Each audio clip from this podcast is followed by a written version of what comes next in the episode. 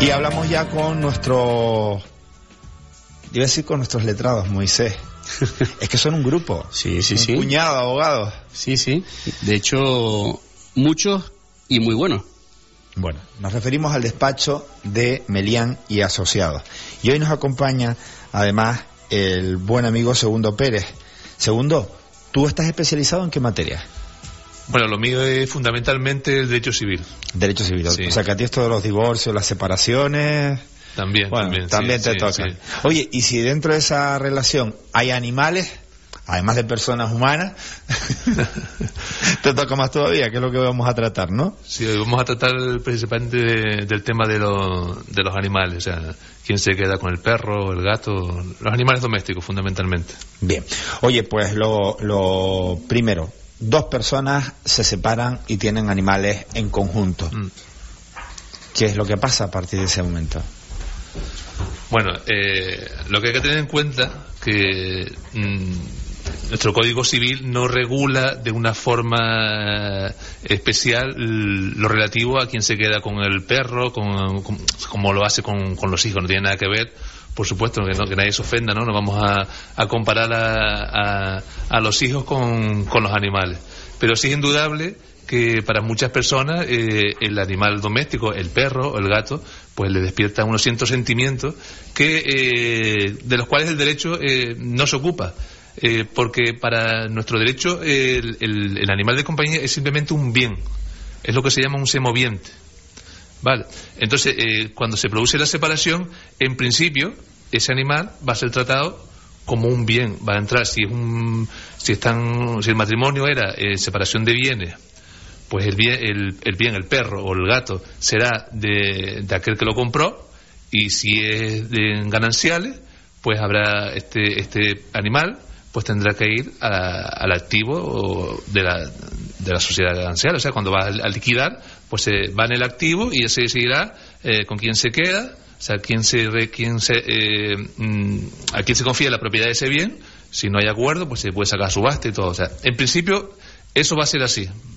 Vale. ¿Y suele, segundo, mm, ser motivo de conflicto una, una mascota? Digo, se suele acudir mucho a los despachos de abogados diciendo, oiga, yo me he separado de mi pareja sentimental y quiero que el gato, el perro, el loro, o una mascota que sea, eh, quiero tenerlo en mi- conmigo, ¿no? Y quiero que sea yo, tener yo como, permítame la expresión, como, bien, la, ¿no? custo- la custodia, ¿no? Como, entre comillas, con todas las comillas del mundo, ¿no? Que no tiene nada que ver con, con los, los hijos.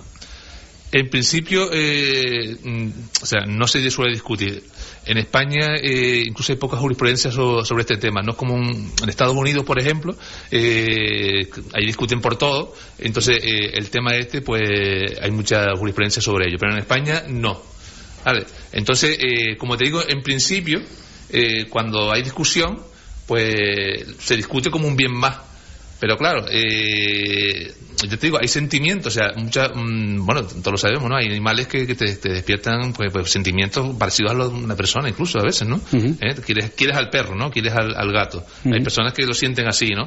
Entonces, eh, se puede quedar uno con, un- con, el, con el perro, por ejemplo, y el otro pues desea tener un régimen de visitas para el mismo. Esto el derecho no lo regula. Hay sentencias que dicen, eh, de- por ejemplo, de una de, de Bilbao, eh, que, de La Coruña, perdón, que dice que esto- estos temas de las visitas y comunicaciones con los animales, pues no se debe discutir en, el, en el- en el seno de un proceso de familia. En cambio, hay otras, como las de Barcelona, que dicen que, aunque duda de que eso sea así, sí se puede discutir.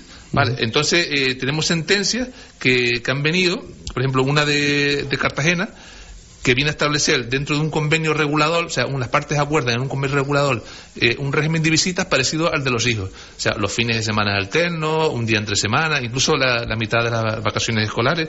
Tenemos una sentencia de Cartagena y- y viene a decir que sí, que sí es posible y aprueba ese convenio regulador. Vale, o sea, cuando hay acuerdo, cuando hay acuerdo, en principio es posible en un convenio regulador establecer un régimen de visitas para el animal. Esto en caso de separación y divorcio, pero en el caso de que sean parejas de hecho, ¿qué ocurre? En el caso de pareja de hecho, eh, hay una sentencia de Badajoz que efectivamente, eh, bueno, el- es un bien, ¿no? Entonces, el juez lo que hace aquí es lo, lo considera como un bien común y lo que viene a establecer es un derecho de uso, o sea, un derecho de uso sobre el animal. Entonces, viene, eh, establece un régimen de guardia y custodia compartida para el, para el perro. Sí, que Eh, dos semanas, por ejemplo, una semana está con uno de los, Sí. pro- de los propietarios, uno de los dueños, Sí. y la siguiente semana está con, con el otro. En este caso, lo que estableció fue un régimen de, de guardia y custodia compartida de seis meses. Ah, claro. Uno de, la- de los miembros de la pareja, de hecho, se quedaba seis meses con el perro y el otro, eh, los otros siguientes seis meses. ¿eh? O sea, es un tema que, que se discute poco, pero hay sentencias sobre ello. Es que es tremendamente interesante sobre todo porque hay mucha gente que adquiere mascotas, en muchas ocasiones eh, son los hijos lo que suele ser eh, motivo de disputa, Claro. mucho más que las mascotas, pero también hay una jurisprudencia que hay que observar. Sí, ya te digo, o sea, eh, mm, yo creo que entiendo que el derecho debería entrar en esto, ¿no? O sea, porque, eh, sobre todo porque o sea, cuando hay un, tiene un valor económico, pensemos en un, un perro que tiene un pedigrí y se utiliza, pues, de, vamos, para, para reproducción, ¿no? Tiene un, un- un cierto valor económico. O un caballo que también eh, despierta, despierta a veces sentimientos, un caballo de carrera que tiene un valor económico. Pero hay otros que el valor económico eh, no lo tiene. O sea, un perro que- que- callejero que adoptamos en un eh, en una, guarde- una guardería, ¿no? ¿Cómo se llama? Una perrera. Una perrera, una... Una protectora de animales. Eso. Vale, entonces eh, mm, tiene un, var- un valor sentimental, realmente, ¿no? ¿Eh? Entonces, eh, pues eh, no sé, yo creo que es conveniente que debería de regularse eh, cómo se puede establecer un régimen de visita, o sea, que el derecho que el juez entrara a, a valorarlo, porque hay jueces que, que, que se oponen a ello. ¿eh? Y no lo deja de, sea, como bien sí, ¿vale? Va en el activo de la sociedad ganancial, lo que sea, ¿no? Se reparte como un bien más, pero no tiene en cuenta esos sentimientos que pueden haber. O sea que... Tú te quedas... No, claro, es que me... Digo, vamos a ver. Te ves en la tesitura de que una de las dos personas se tiene que quedar con el perro, no lo pueden partir a la mitad, lógicamente. Claro. Y entonces hay jueces que dan esa posibilidad de un régimen de visitas y otros que no.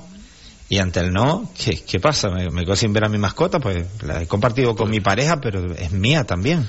Pues ahí está el tema, o sea, el bien se, se tiene en cuenta solo como, como o sea, el, bien, el animal se tiene en cuenta como un bien solo, o sea, como si fuera un, un coche, una, una, una mesa, una casa, ¿eh? y se le atribuye la propiedad a uno de, Claro. de los cónyuges o a la... a la- ¿Tú, tú crees ahí como letrado que, que debería de cambiar la jurisprudencia?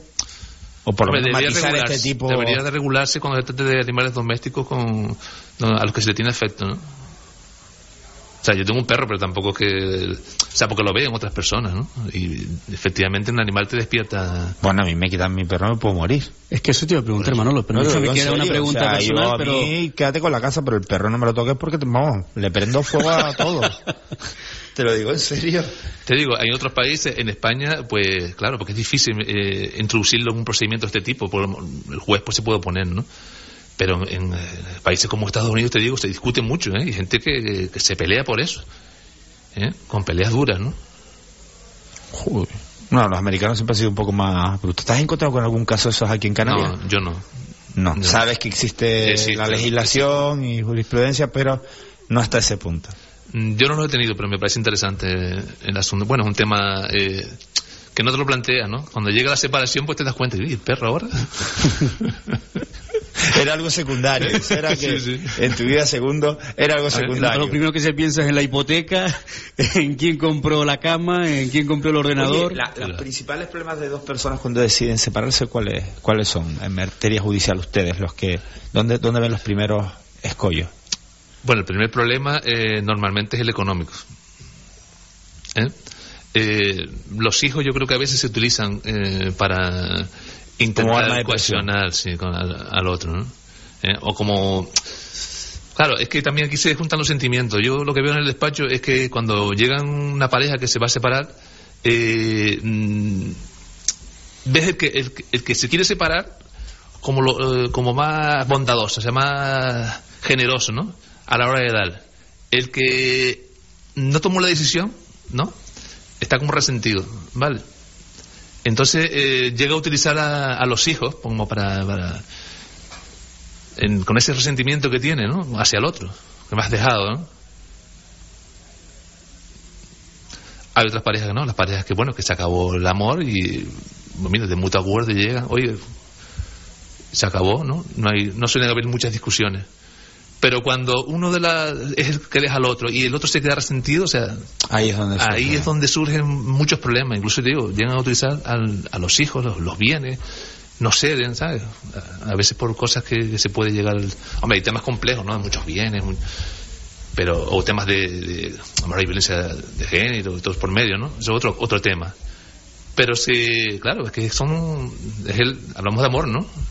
Y el amor a veces se transforma en odio. Es lo que veo yo. Bueno, pues, don Segundo, muchísimas gracias a ti y a todo el equipo de Melian Abogados por el magnífico trabajo que hace y por ayudarnos a entender muchas cosas. Desde luego no se nos había pasado por la cabeza una separación, cómo quedaban los animales, pero nos has puesto en ese veremos. O sea que muchas gracias. Bueno, muchas gracias a ustedes por la oportunidad que nos dan cada semana.